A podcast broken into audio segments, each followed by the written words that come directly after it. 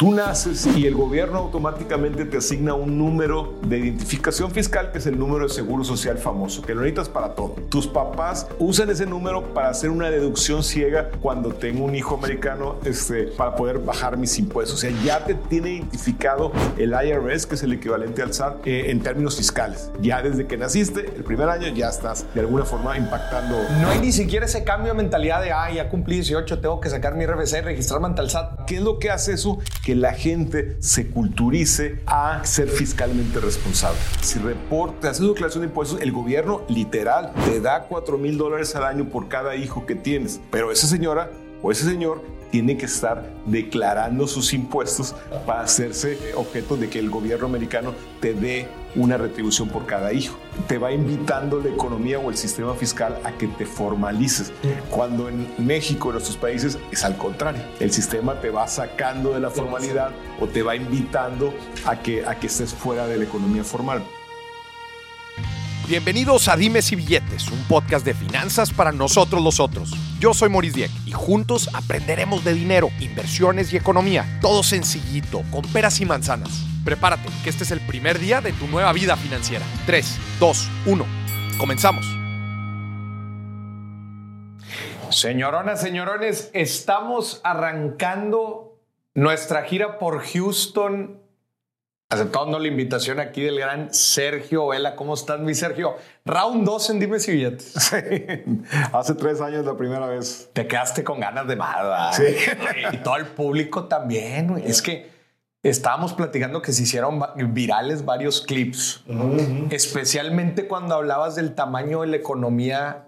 Oye, deja tu americana, tejana en comparación con la mexicana. A ver, repítenos esos datos. Exactamente, fíjate, eh, Morir, lo platicamos aquella vez, que la economía americana es 20 veces más grande que la mexicana. Completa la americana. Pero es, exclusivamente eh, Texas es 50% más grande que México. O sea, Texas, comparado con, con México, Texas es 50% más grande. Pero solamente dos ciudades Houston y Dallas son del tamaño de la economía de todo México. De ese tamaño es el potencial para hacer negocios y de eso vamos a hablar ahorita, de qué cosas se hacen en Texas o en Estados Unidos diferentes en México y bueno, que pudiéramos aprovechar esto que vamos a platicar ahorita para que las cosas funcionen mejor en México y podamos hacer negocios más eficientes o la gente que quiera venir a hacer negocio en Texas, pues que se siente invitada para, para hacerlo, ¿no? Claro, oye, justo... Eh le llaman el Triángulo Dorado.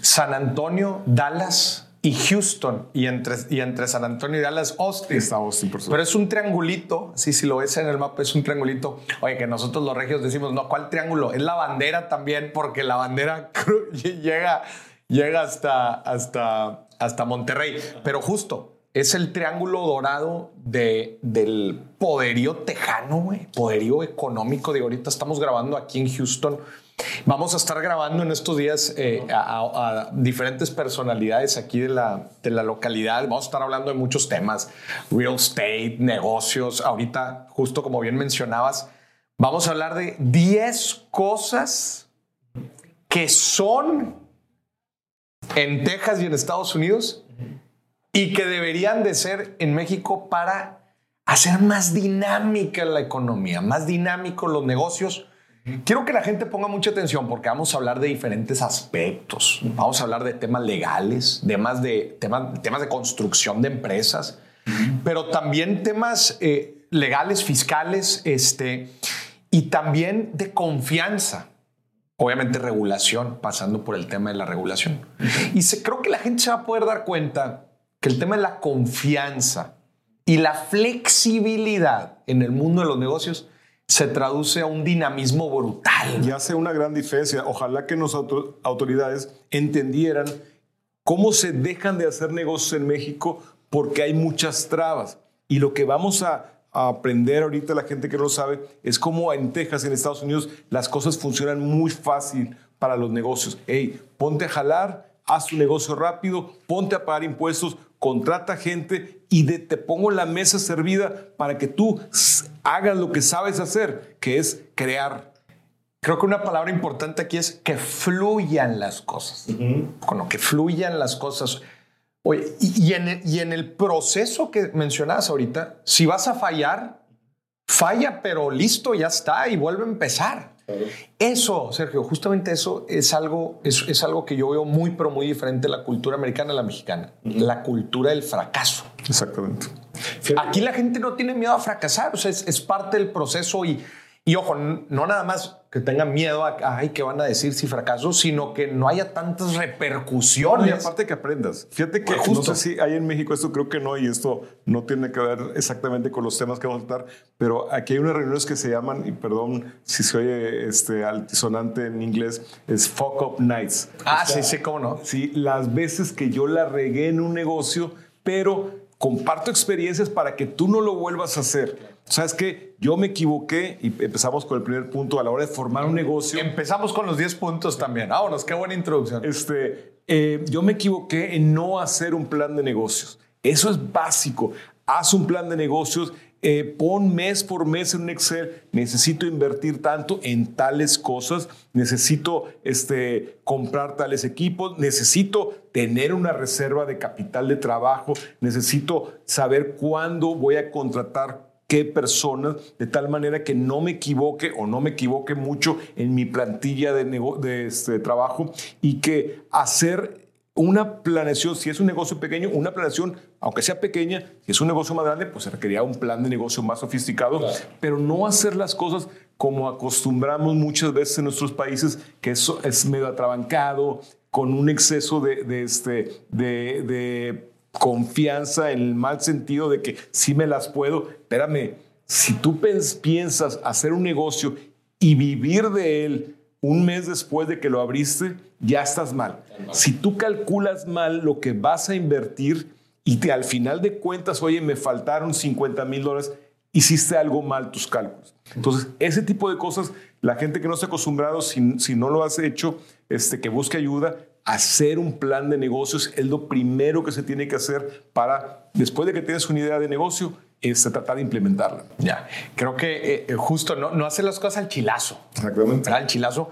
Y aquí en el punto uno, antes de seguir profundizando en este tema, me gustaría que nos platicaras, Sergio, que nos recordaras a qué te dedicas para que la gente entre en contexto que tú estás metido justo en la jugada de creación de empresas en Estados Unidos. Platícanos brevemente. Encantado, la vida. Tenemos muchos años en el despacho. Lo que hacemos es, es el, coaching, el coaching inicial de, de cuando un empresario viene a establecerse a los Estados Unidos. Desde formar una corporación o una LLC, que es muy fácil. Lo hemos comentado que en muchos estados, porque eh, acordémonos que aquí en Estados Unidos la creación de empresas, LLC o corporación, ahorita vamos a tocar cada uno de los temas, es un tema estatal, no es un tema nacional. Como en México, cada estado tiene sus corporaciones, sus, este, LLCs y sus reglas específicas. Sí es muy fácil hacerla, pero recomendamos que busques una ayuda. ¿Por qué? Porque la estructura fiscal que este, te, te obliga, si eres una LLC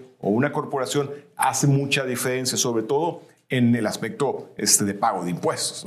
Entonces, para gente que vive en México y tiene su negocio en Estados Unidos, pues a lo mejor le conviene más una corporación, por lo que voy a platicar ahorita, o a lo mejor si alguien vive aquí y tiene otra entidad de negocios que tiene pérdidas, a lo mejor le conviene crear una LLC porque a nivel personal eh, la, la LLC puedes compensar pérdidas con ganancias de, de- de diferentes unidades de negocio. Entonces, las, ¿cómo puede ser negocio aquí?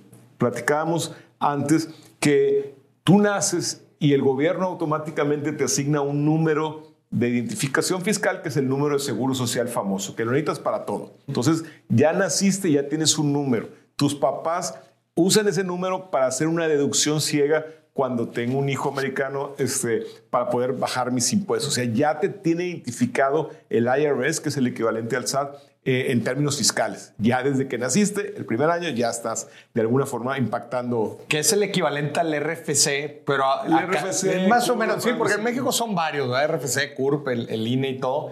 Acá es el Social Security y te lo dan desde que naces. Exacto. Sales del hospital y ya te llega. por- No hay ni siquiera ese cambio de mentalidad de, ah, ya cumplí 18, tengo que sacar mi RFC y registrarme ante el SAT. No, acá es, naces y ya estás Ya tienes registrado. un impacto fiscal el año siguiente porque tu papá te digo, tu mamá te van a declarar. Te van a declarar. ¿Qué es lo que hace eso? Que la gente se culturice a ser fiscalmente responsable, de alguna forma u otra.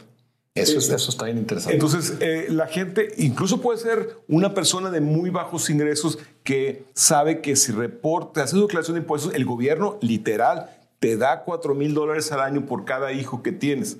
Pero esa señora o ese señor tiene que estar declarando sus impuestos para hacerse ob- este, objeto de que el gobierno americano te dé una retribución por cada hijo. Entonces, te va invitando la economía o el sistema fiscal a que te formalices.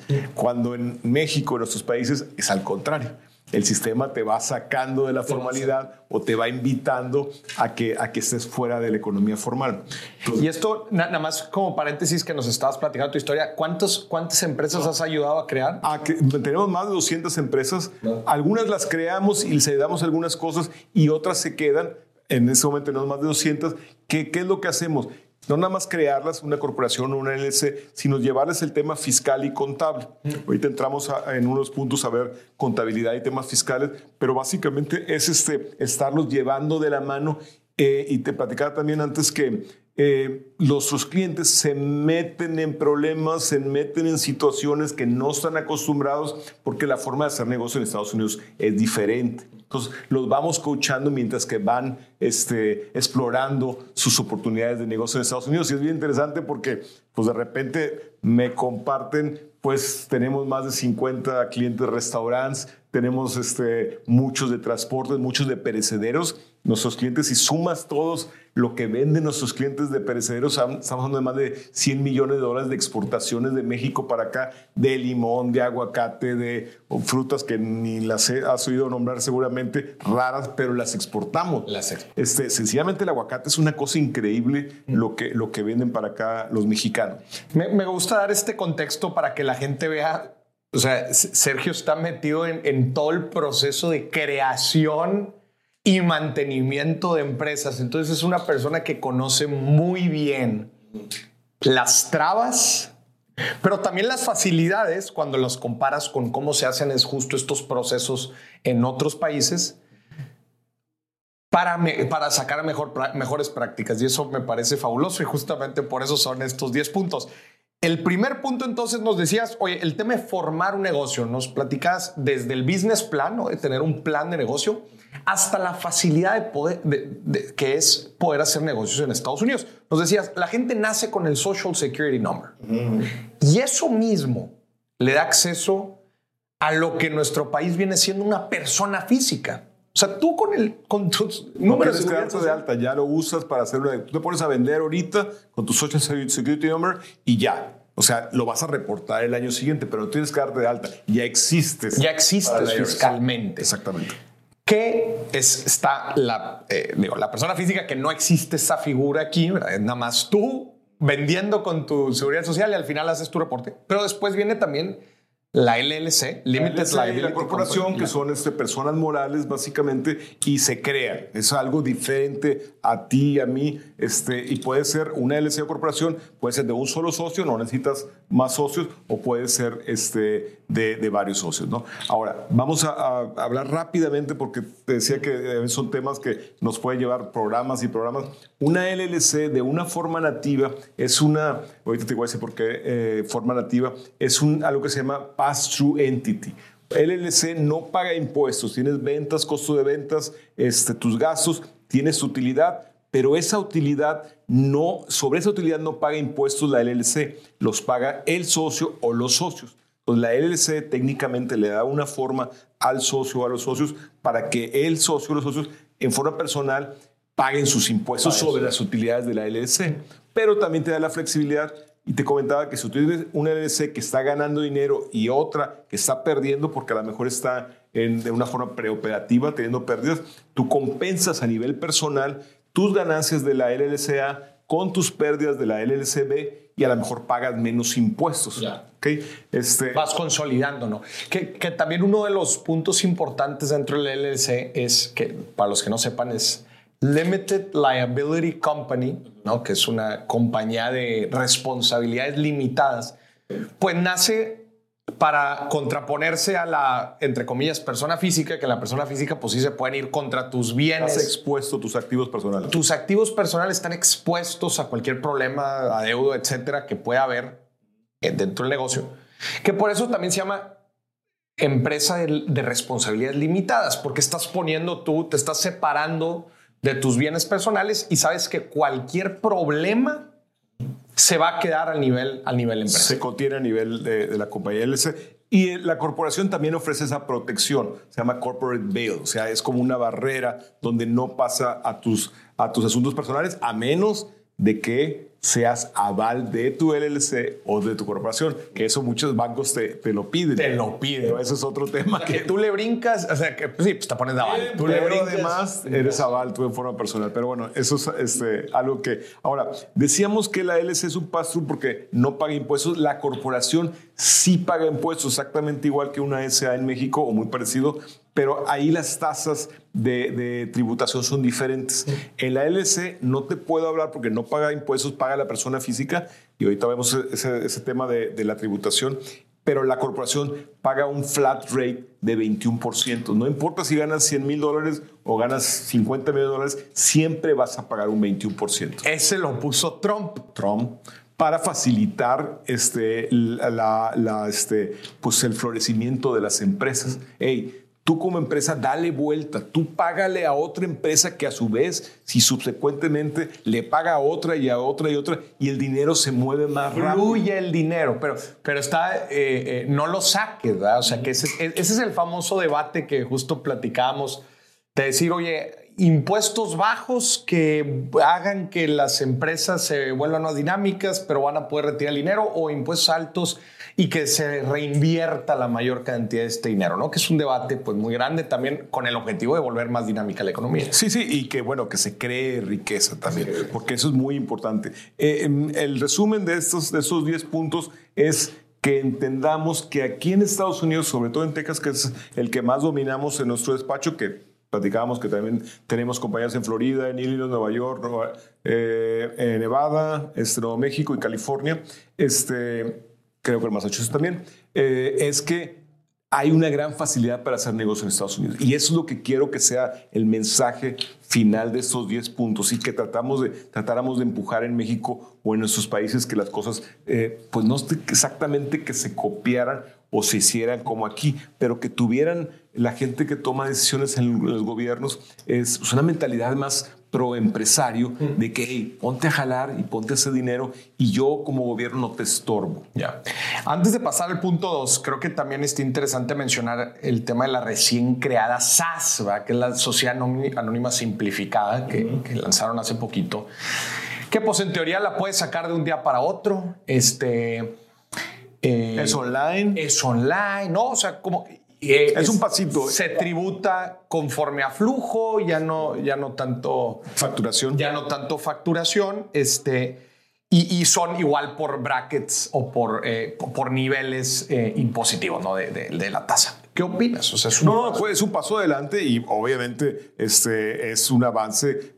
Probablemente la clase empresarial ha empujado a las asociaciones de empresarios pequeños a lo mejor han empujado. ¿Por qué? Porque un negocio pequeño pues no tiene para pagar un despacho grande de, de este, contadores eh, que implica un costo. Ellos claro. quieren ponerse a vender. Hay mucho todavía por hacer. O sea, la economía informal en México sabemos que es más del 60%. O sea, el 60% de las gentes no pagan nada sí, sobre el ingreso.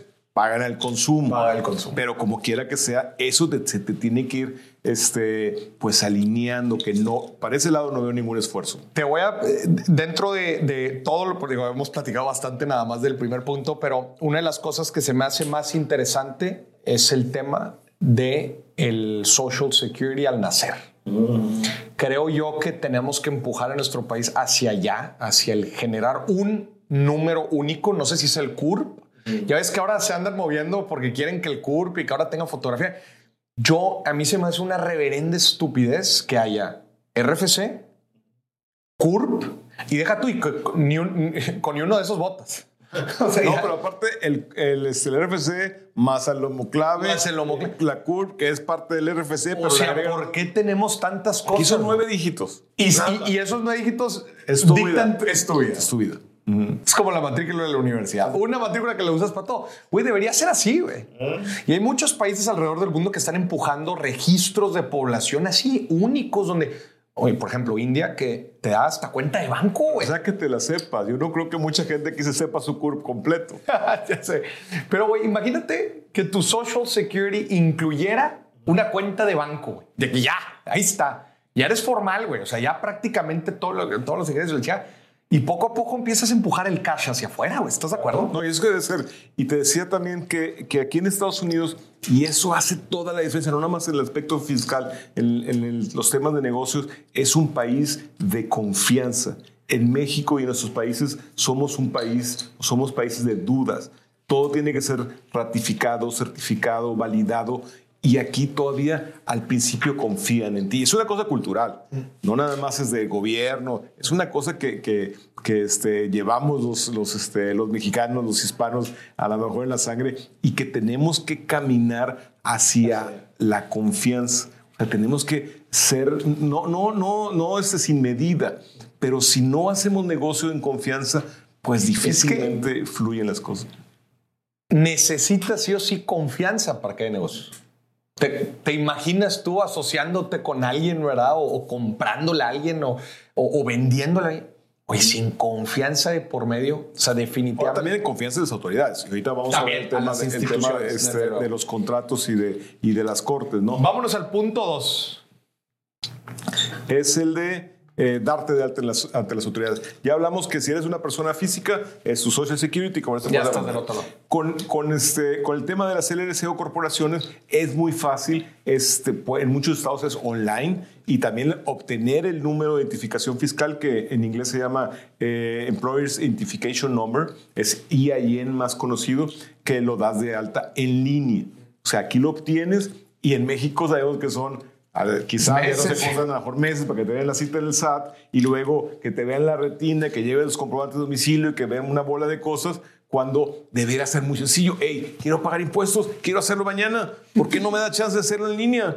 Te platicaba de alguna tarjeta de crédito en México que para identificarte pedían un video que ponías tu INE, decías quién eres y pues la compañía de tarjetas te reconocía y bueno, pues confía que eres tú y que estás tu INE. Incluso ese sí es un avance en México que vas y la huella digital se conecta al INE en el banco para cobrar un cheque. Entonces, sí hay formas de hacerlo en, en el tema del gobierno y de darte de alta que pudieran ser muy sencillo porque la tecnología ya está. Claro, eso es importante. Creo, creo yo que, que la tecnología ha tenido un boom y un desarrollo impactante en estas últimas décadas, que las herramientas ahí están. Lo que se vuelve un poco complicado es migrar todo un aparato gubernamental y burocrático y los procesos que requiere, ¿no? Y, y entonces la migración empieza a ser un poco lenta pero las herramientas para volverlo todo eficiente, rápido, inmediato. Hay un país en, en, en- en Europa del Este, no sé si es Estonia o Lituania, uno de esos países que, son, que, que tienen un gobierno 100% digital. Así debemos de llegar. ¿no? Así, e- ese es uno de los de los de los de las direcciones, ¿no? Pero bueno, entonces el punto número dos, la facilidad con darte alta eh, Fiscalmente ante las autoridades. fiscalmente. Salvo algunos, algunos giros de negocio, no sé, por así decirte, eh, los estilistas necesitan una licencia especial. Eh, un restaurante, pues una, una licencia para la gente que prepara la comida, una licencia especial, que son muy rápidas de obtener, pero a, a fin de cuentas este, te pones a jalar muy rápido. Esa, es, esa es la gran diferencia, que en México hay muchos obstáculos para este. Y si otra vez los gobernantes supieran que si sigo con esa actitud de obstaculizar los negocios y hacérselo más difícil, o si le liberalizo los trámites, la, economía funcionaría mucho mejor para todos. Si pudiéramos este, cuantificar esos cambios y convencerlos, pues yo estaríamos del otro lado. Oye, no veo aquí en la lista eh, el tema de, mm, de los despidos de la gente. Ok. Platícanos rápidamente las diferencias, porque creo que esto es una parte Sí, importante. Este, creo que lo comentábamos que haz de cuenta en, sobre todo en Texas, eh, la ley laboral, la ley de propiedad este, de bienes raíces, haz de cuenta que lo escribieron los empresarios. Los empresarios. Los banqueros. Todo favorece a los empresarios. Incluso, como tú dices ahorita, para despedir a alguien. Yo puedo despedir a alguien, salvo algunas cosas muy específicas como algún tipo de acoso, que hay alguna responsabilidad de otro tipo, puedes despedir. ¿Por qué? Porque no te necesito, compadre.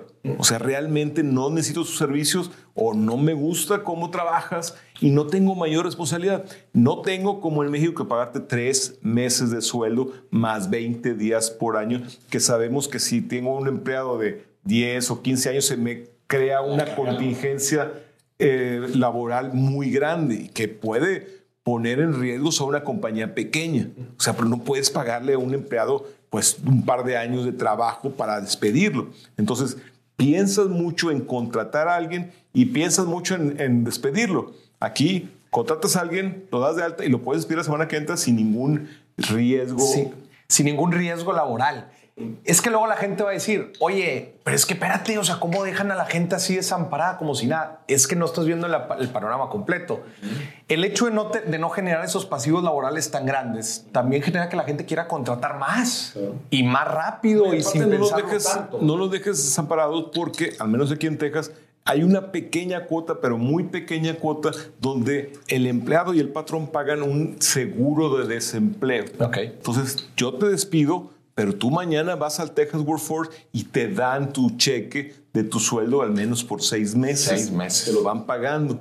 Salvo que no haya sido el despido, hay una cosa así este, de negligencia y que a lo mejor te puedes calificar, pero normalmente si es de, buen, de en buenos términos o más o menos buenos términos con, eh, con el patrón, te despido, tú vas al Texas Workforce, te empiezan a pagar y tal, tal. O sea, no, no hay algo este, catastrófico para tu familia. ¿no? Que desgraciadamente luego el poner las barreras tan altas, como siento yo que sucede en nuestro país, es ¿qué sucede? Pues la gente no tiene registrada. Exactamente.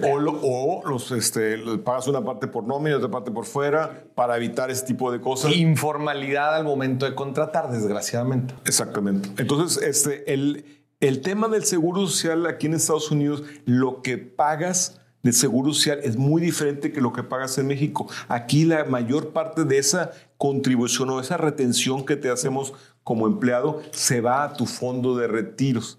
Todavía aquí funciona con este es una es una es un retiro de lo que tú contribuiste y los de los que van entrando pagan los que van saliendo. En México se cambió después de la ley del, del 97. Aquí es de distribución definida, allá en, México ya pasó a contribución definida. Individual, sí, y eh, aparte individual. Aquí puede ser las dos cosas, pero lo que tú contribuyes obligatoriamente va para el Fondo del Seguro Social. Entonces, tus gastos médicos tú te tienes que encargar en forma personal. Que, ese también aquí en Estados Unidos se ha hecho un tema, ¿no? Que es carísimo, pero también con el llamado Obamacare, pues hicieron una, una, serie, una serie de cambios. ¿Para qué? Para que si tengas una enfermedad preexistente, te lo deba cubrir el seguro. Ya. Entonces, y, casi, casi, bueno, en un momento dado, ahorita ya lo, lo, este, flexibilizaron, pero era casi, casi obligatorio que compraras tu seguro y si no, el gobierno te hacía un cargo en tu declaración de impuestos para que, este, para, contribuir. Pero el gobierno directamente no te da seguros médicos, que tampoco es malo.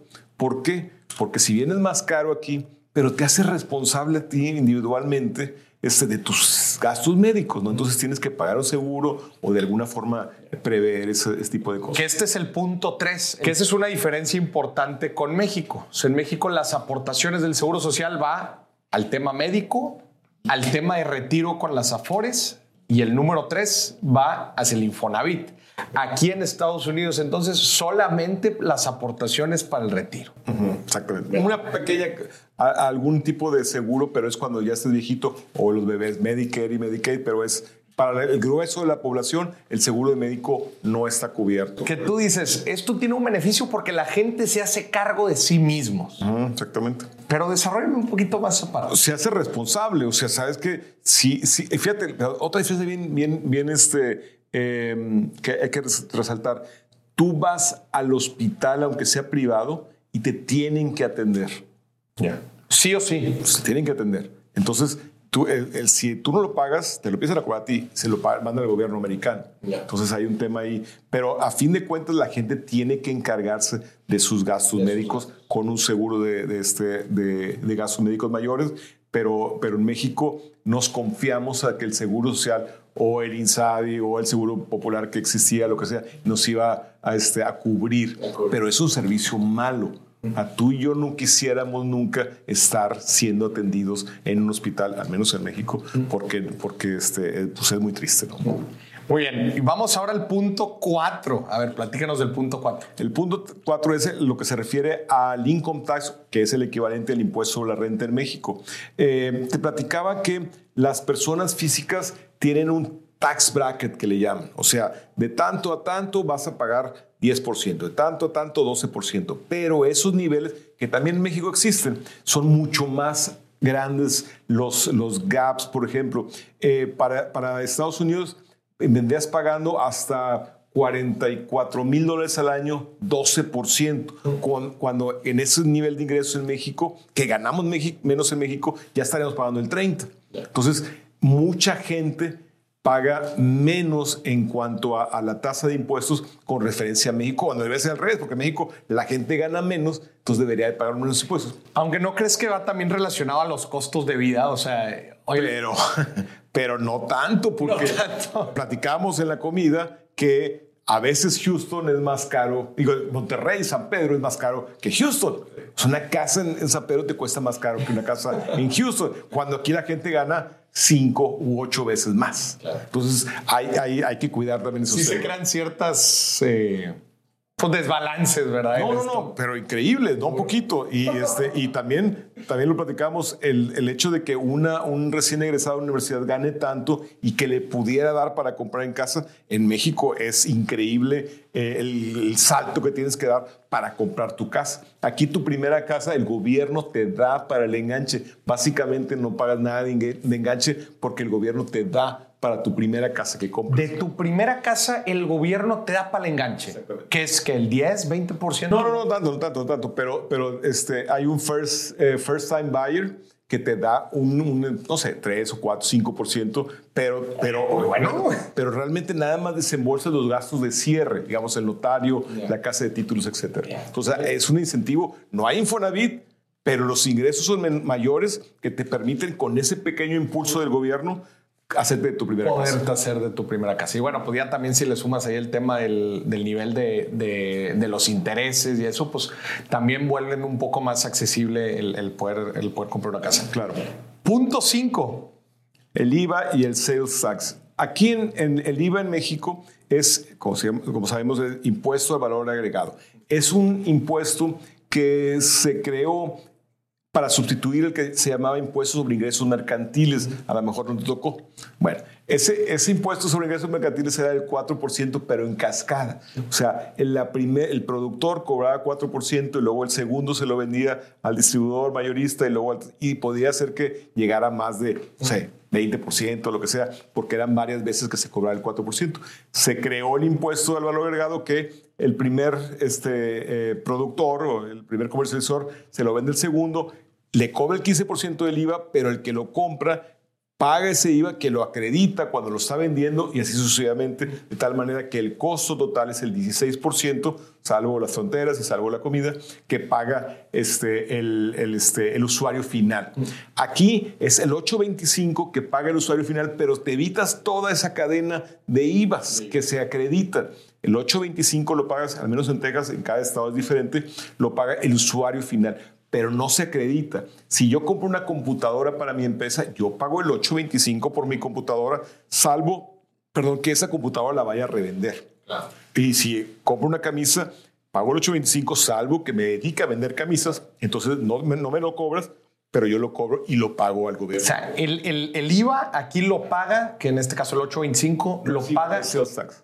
¿Perdón? No es IVA, es sales tax. sales tax lo paga el usuario final. Sea persona física o empresa. Y predicábamos que para una empresa en México no es costo el IVA, porque yo lo acredito contra lo que cobro. Y aquí sí es costo porque yo soy usuario final de mis computadoras, de mi, de mi equipo, etcétera. Yo soy usuario final y tengo que pagar y, es un costo para mí. Y es estatal que no es federal, en México es federal. Y te platicaba también que aquí en Texas sobre todo son este, muy eh, estrictos, Estrictos. en el cumplimiento de este impuesto. Tú cierras un mes este, eh, calendario y el mes siguiente, si estás por mes y pues estás por trimestres, el siete- 20 días del siguiente trimestre, tienes que fa- pa- eh, pagar forzosamente el sales tax que cobraste y enterarlo al gobierno de Texas, si no, a los poquitos días te congelan la cuenta. Te congelan la cuenta, güey. Tal cual. A los 20 días la tienes que volver al estado de Texas. Exactamente, porque si no es dinero tax- tuyo. Sí, no es dinero tuyo. Exactamente. Entonces, sí son muy, muy celosos por eso. Y no hay de que, oye, se me olvidó presentar. No, hijito de vida. Yo agarro tu promedio de tus últimos meses y lo saco. Y el mes 20, el día veintitantos del mes siguiente, te congelo esa cantidad. No me digas que el mes pasado no vendiste. A todos los meses, normalmente, vende una compañía. Entonces, todos los meses debe de pagar el sales tax. Las compañías que sean este, vendedoras a usuarios finales.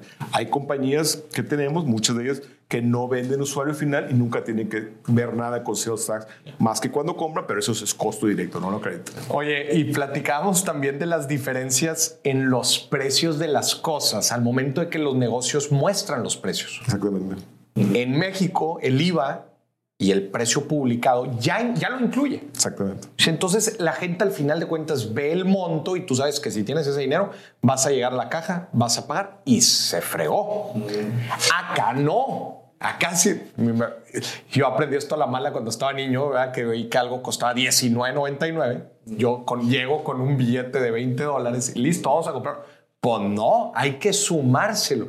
Y esto también tiene un cierto juego psicológico que pues ves que el precio es menor y ya, bueno, pues ya estás ahí en la, ya estás en la caja, te va a tocar pagar más, pero bueno, ya tu mente aceptó el precio más Pero bajo. fíjate que eso, eso no tiene muchos años en México. Antes era así, como aquí. Antes era Antes era el precio masiva. Y masivo. ahora en los medios, los, los, eh, por- probablemente por ley, no lo dudo, este es obligatorio incluir en ese precio publicado el IVA. ¿no? El IVA. Pero hay, hay una diferencia este, abismal en, el manejo del IVA, porque tú sabes que en México no nada más el 16 y el federal y se acredita, etcétera, sino que tienes que pagarlo, este, eh, pues, cerrar tu mes y pagarlo, aunque tengas compensaciones y ajustes que tengas que hacer.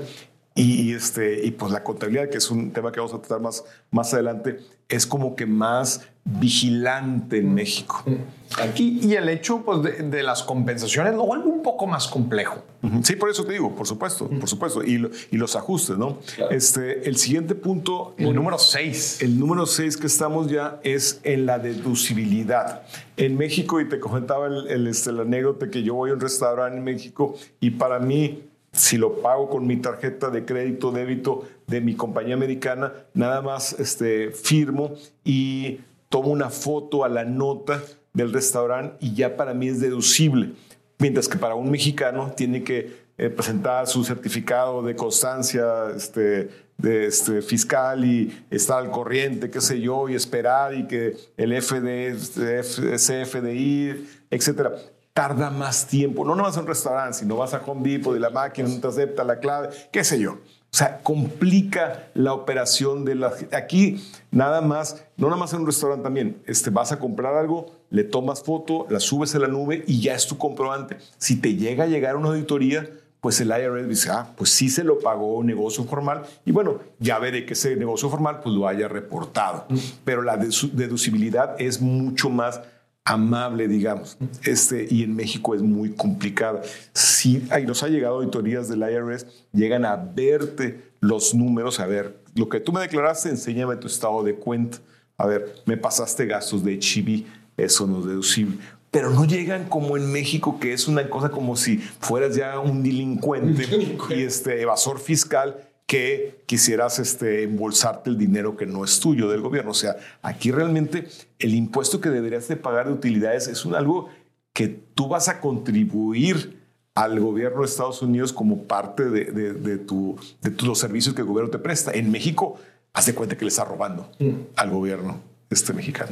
Sí, justo, pues tiene que ver también este tema de, de- de la percepción, ¿no? De, De la confianza. De la confianza. O sea, al final de cuentas, allá como que estás sintiendo que, digo, que, que te están persiguiendo Mientras acá te dicen, pues tú juega, nada más que si voy contra ti, agárrate, porque ya si voy contra ti es porque hay algo. No, no, y, este, y mientras que no actúes de mala fe, te, doy, te doy el beneficio de la duda. Y muchas cosas, digo, hablamos de restaurantes, eh, aquí en Estados Unidos son deducibles al 50% y si es gasto de viaje, pero más de 50 millones de donde vives tú, son deducibles al 100%. En México pues el 8.5%.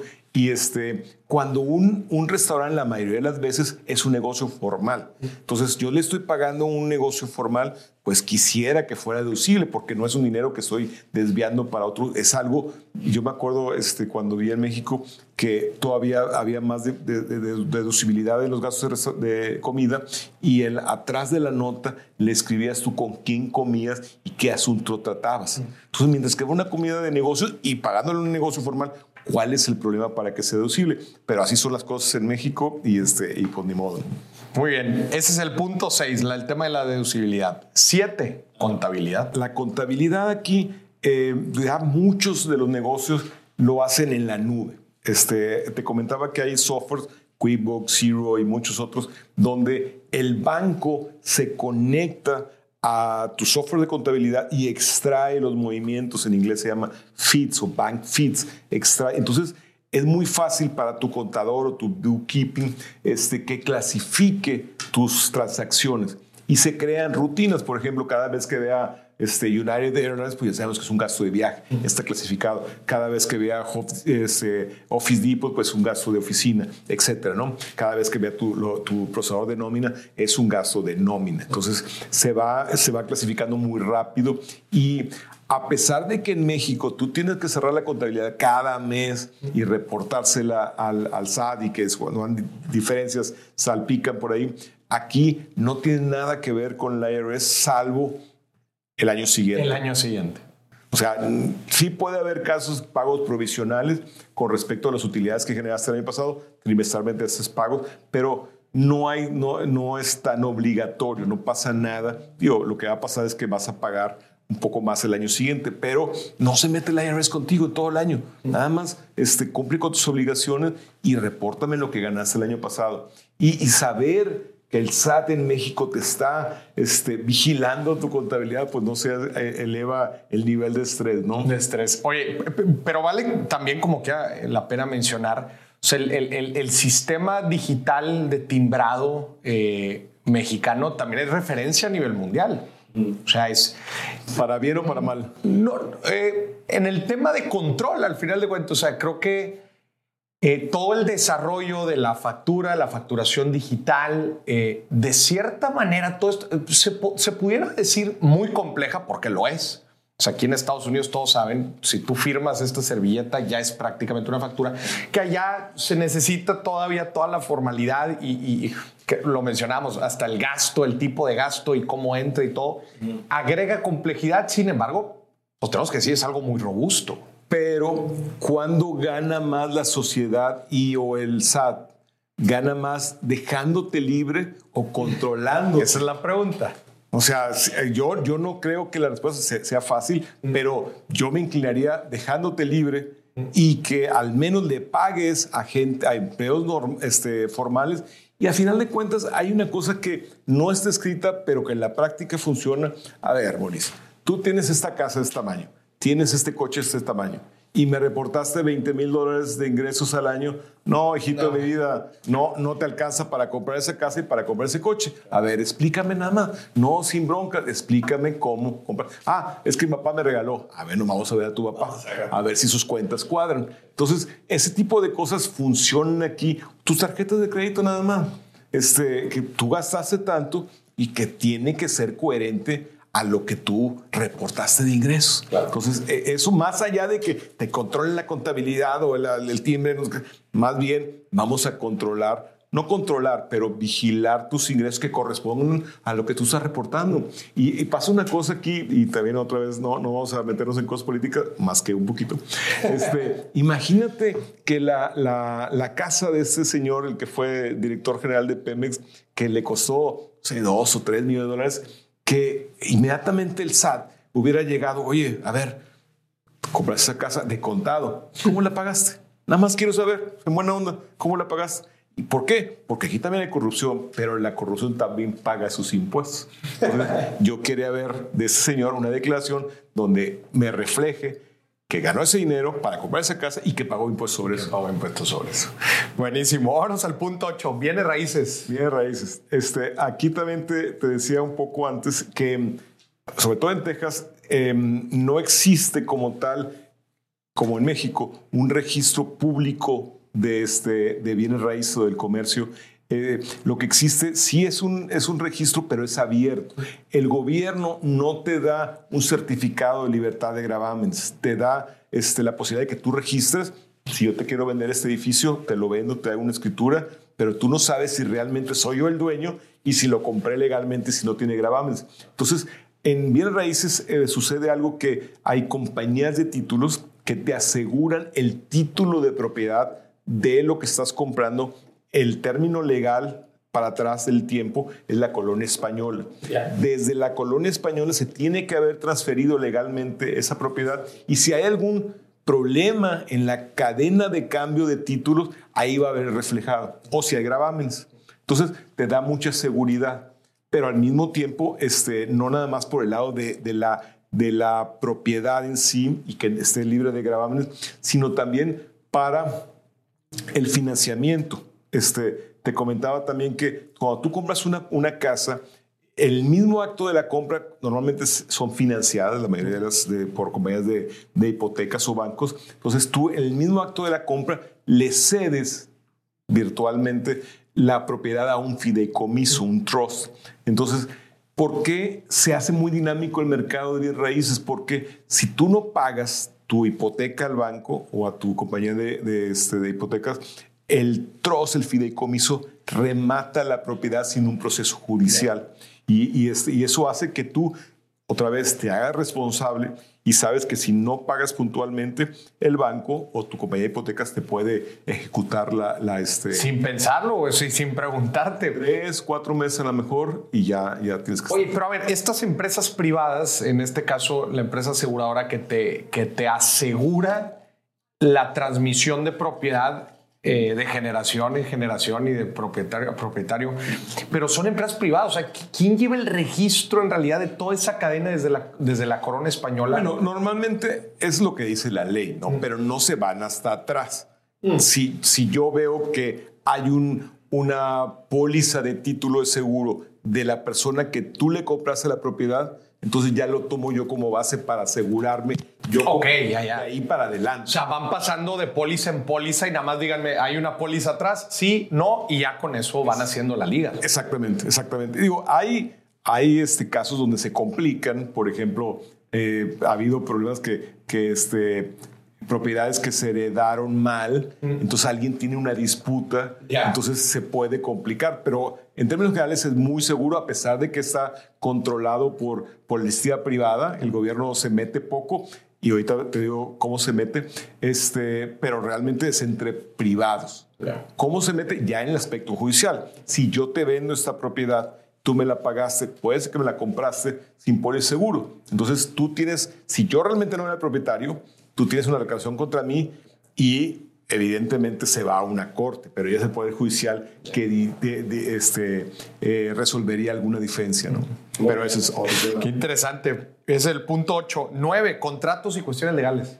Es otra cosa que también eh, cuando llegamos a, a, Estados Unidos, pues pensamos que, que va a ser aquí la cosa más campechaneada como en México, en nuestros países, y decimos, no, pues si no cumplo un contrato, pues ahí me la llevo y luego la, este, lo, lo, este, lo me la voy pateando para adelante. No, los contratos verbales son de cumplimiento obligatorio. Ok. Ok, o sea, si yo quedo de acuerdo contigo en algo y me dices, ah, pues no está firmado, sí, pero hay dos testigos. Ya con eso bailaste. Pues, tú vas a una corte de reclamaciones este, pequeñas, que es Small Claim Court, y puedes hacer un juicio sin necesidad de abogado y un juez decide este, quién tiene la razón y es obligatorio. Entonces, eh, los contratos en más de menos de 10 mil dólares este, o acuerdos de menos de 10 mil dólares se van a cortes pequeñas y los contratos de más a cortes más grandes, que ahí si necesitas un abogado y no quieres estar nunca en una, una demanda, no digo criminal, pero civil. ¿Por qué? Porque los gastos pueden ser estratosféricos. Haz de cuenta, un caso muy sonado que, que tuvimos en, en McAllen, la disputa era por 150 mil dólares. No quisieron arreglarse las partes y a una parte el juicio le costó 200 mil dólares, a la otra parte le costó 150 mil dólares, cuando lo que estaba en disputa eran 150, o sea, más del doble se gastó en abogados y en gastos de corte. Entonces, eh, siempre hay, hay, formas de sacar la vuelta, pero hay que tener mucho cuidado. Te digo, no, no hay que tomar ni una demanda este, a la ligera, ni, este, ni una carta de un abogado. Es muy serio. O sea, aquí se tienen que cumplir las obligaciones. Sí hay formas, y hace rato me comentaste el tema de las bancarrotas, sí hay formas a fines, eh, al final de sacar algo de la vuelta, pero son situaciones muy extremas. Y lo platicamos también el hecho de, eh, por ejemplo, eh, hasta el caso de sacar a alguien de la casa o del, o del local. Ah, sí, bueno, volviendo un poquito de bien raíces, aquí, cuando tienes un local comercial, si no te pagan en cinco días, le pones una noticia en la, en la, en la puerta, le cambias la chapa y ya el inquilino no puede entrar no tienes que hacer ningún proceso judicial. En temas de, de, este, de departamentos o casas residenciales, sí tienes que hacer un proceso con una corte de esas small claim y sí tarda dos o tres meses. Pero es muy dinámico. ¿Por qué? Y, también me ha tocado este, llevar a algún inquilino a la corte y llegas con un juez y dicen, a ver, ¿usted es el deudor? Sí. ¿Por qué no le paga la renta al señor Vela? Pues es que, no, nada, tienes este, 15 días para salirte y si no van con la fuerza pública. ¿Por qué? Porque ¿qué defensa hay con que no pagues la renta? Y otra vez, la ley de propiedad favorece mucho a los dueños de bienes raíces. Entonces sí hay que tener mucho, mucho cuidado en cualquier negocio. Los restaurantes que, que pagan renta, cualquier local, la renta te tiene que anticipar porque es muy fácil que te cierren el local o, este, o que te cierren el negocio. Qué interesante. Y vamos al último punto. Ahorro para el retiro. Lo estuvimos mencionando un poquito. Un poquito. De que aquí, digo, los, los, dos eh, diferentes esquemas, pero también un poco en la cultura sobre el retiro. ¿Cómo te ha tocado verlo? Sí, te, decía que eh, desde el high school eh, a los niños, adolescentes, les empiezan a inculcar esa responsabilidad. Oye, hazte cargo de tu futuro y no pienses también como pensamos muchas veces en México que los hijos se van a hacer cargo de los papás que ya no están trabajando. Entonces, eh, sí hay, hay esquemas de retiro, hay algo en México, pero la cultura todavía no, no está este, arraigada en nuestros países, que seamos responsables porque qué va a pasar con nosotros cuando no podamos trabajar. Y hay diferentes esquemas aquí también, ¿verdad? O sea, por ejemplo, está la ley, el, famoso 401k, que es un esquema privado eh, eh, específico del empleador. Eh, si el empleador te pone una parte de tu sueldo y tú pones otra parte y te lo igualan, de match. Entonces, y eso se va, se va, este, es, es, te lo hacen eh, eh, libre de impuestos hasta que hagas Hasta que hagas el retiro. Pues difieren los impuestos, que es una, una gran ventaja, ¿no? Y, este, y sí, pero sobre todo los cálculos para hacer este, el retiro todavía no tenemos en México esa cultura, por eso lo que hacen ustedes de crear cultura financiera, hey, no gastes en cosas que son este, superfluas o de acuerdo a tu ingreso. Digo, hay gente que, que puede darse ciertos lujos, ok, pero con respecto a que tu futuro esté de alguna manera, este, pues no garantizado, porque también platicábamos que hay negocios ahora que ya no son negocios y que eran excelentes hace 20 años. Entonces, y, los cambios tan dinámicos y, los riesgos este, mundiales que tampoco somos conscientes en México, como lo que pasó en Acapulco, de que hey, teníamos el riesgo porque vives en una zona de huracanes. ¿Y por qué no pones una ventana que tenga una, una cortina de acero que aguante 300 kilómetros por hora de este, vientos? No lo hicimos. porque el gobierno no, no, este, no alertó? Porque no tenemos la cultura de prevención. Digo, no nada más el gobierno, la gran mayoría de la gente si sabe que, que, viene una tormenta y te duermes en un barco, en tu, en tu lancha, en tu este, yate, y hubo 800 yates donde había gente en alguno de ellos y ahí quedaron. Entonces, ¿por qué? Por un poquito de prevención, que eso ahí tenemos que trabajar mucho en México, en nuestros países, para, para que la gente despierte y diga, oye, si van a reconstruir Acapulco, pues háganlo con ventanas y con cortinas.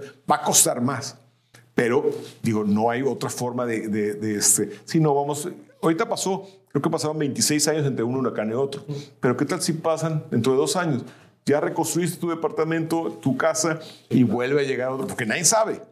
Bueno, este, y también hablamos de la Ciudad de México, de los terremotos. Nadie sabe. Entonces, las construcciones, la planeación, la previsión tienen que ser una constante en nuestros países. Y especialmente, digo, el tema, el tema del retiro, creo yo que es un problema que se va a ir agrandando en diferentes países del mundo en los próximos años. O sea, la gente está viviendo más, está viendo más retirados los modelos de, de distribución definida, ¿verdad? En donde los que trabajan le pagan a los que, a los que están retirados. No jala.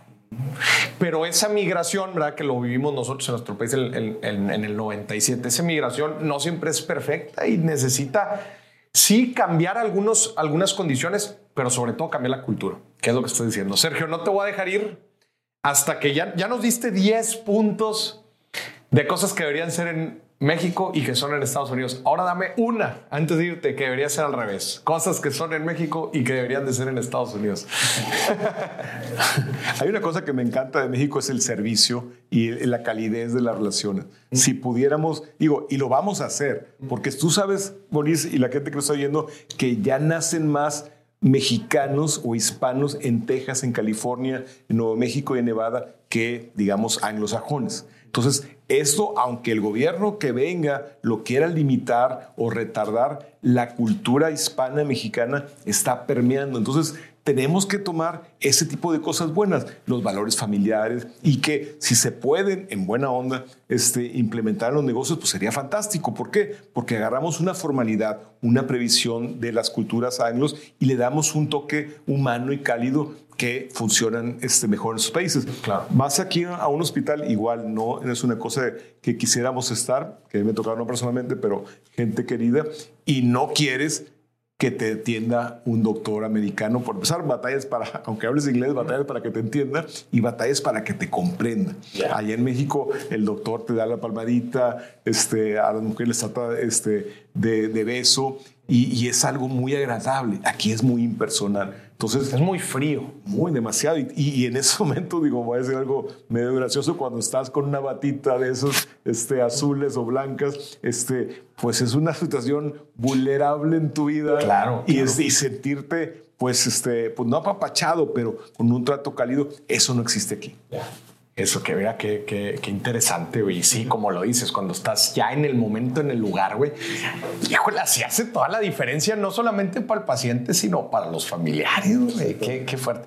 Pero bueno, mi buen Sergio, güey, gracias por esta. No hablamos de, otros temas. Hay, hay, otros temas que, que este, pues, ya he hablado de bancarrotas y profundizar en algunos. Será para otra ocasión. Para otra ocasión. Pero, este, pero por pronto avanzamos y sobre todo la gente, no es para que se vengan todo el mundo acá ni vengan a hacer negocios. La gente que le la la gente que desgraciadamente este, quiera tener algo de más seguridad en algunas ciudades que esté imposible, bueno, pues sí el país está abierto a que vengan a invertir o a vivir.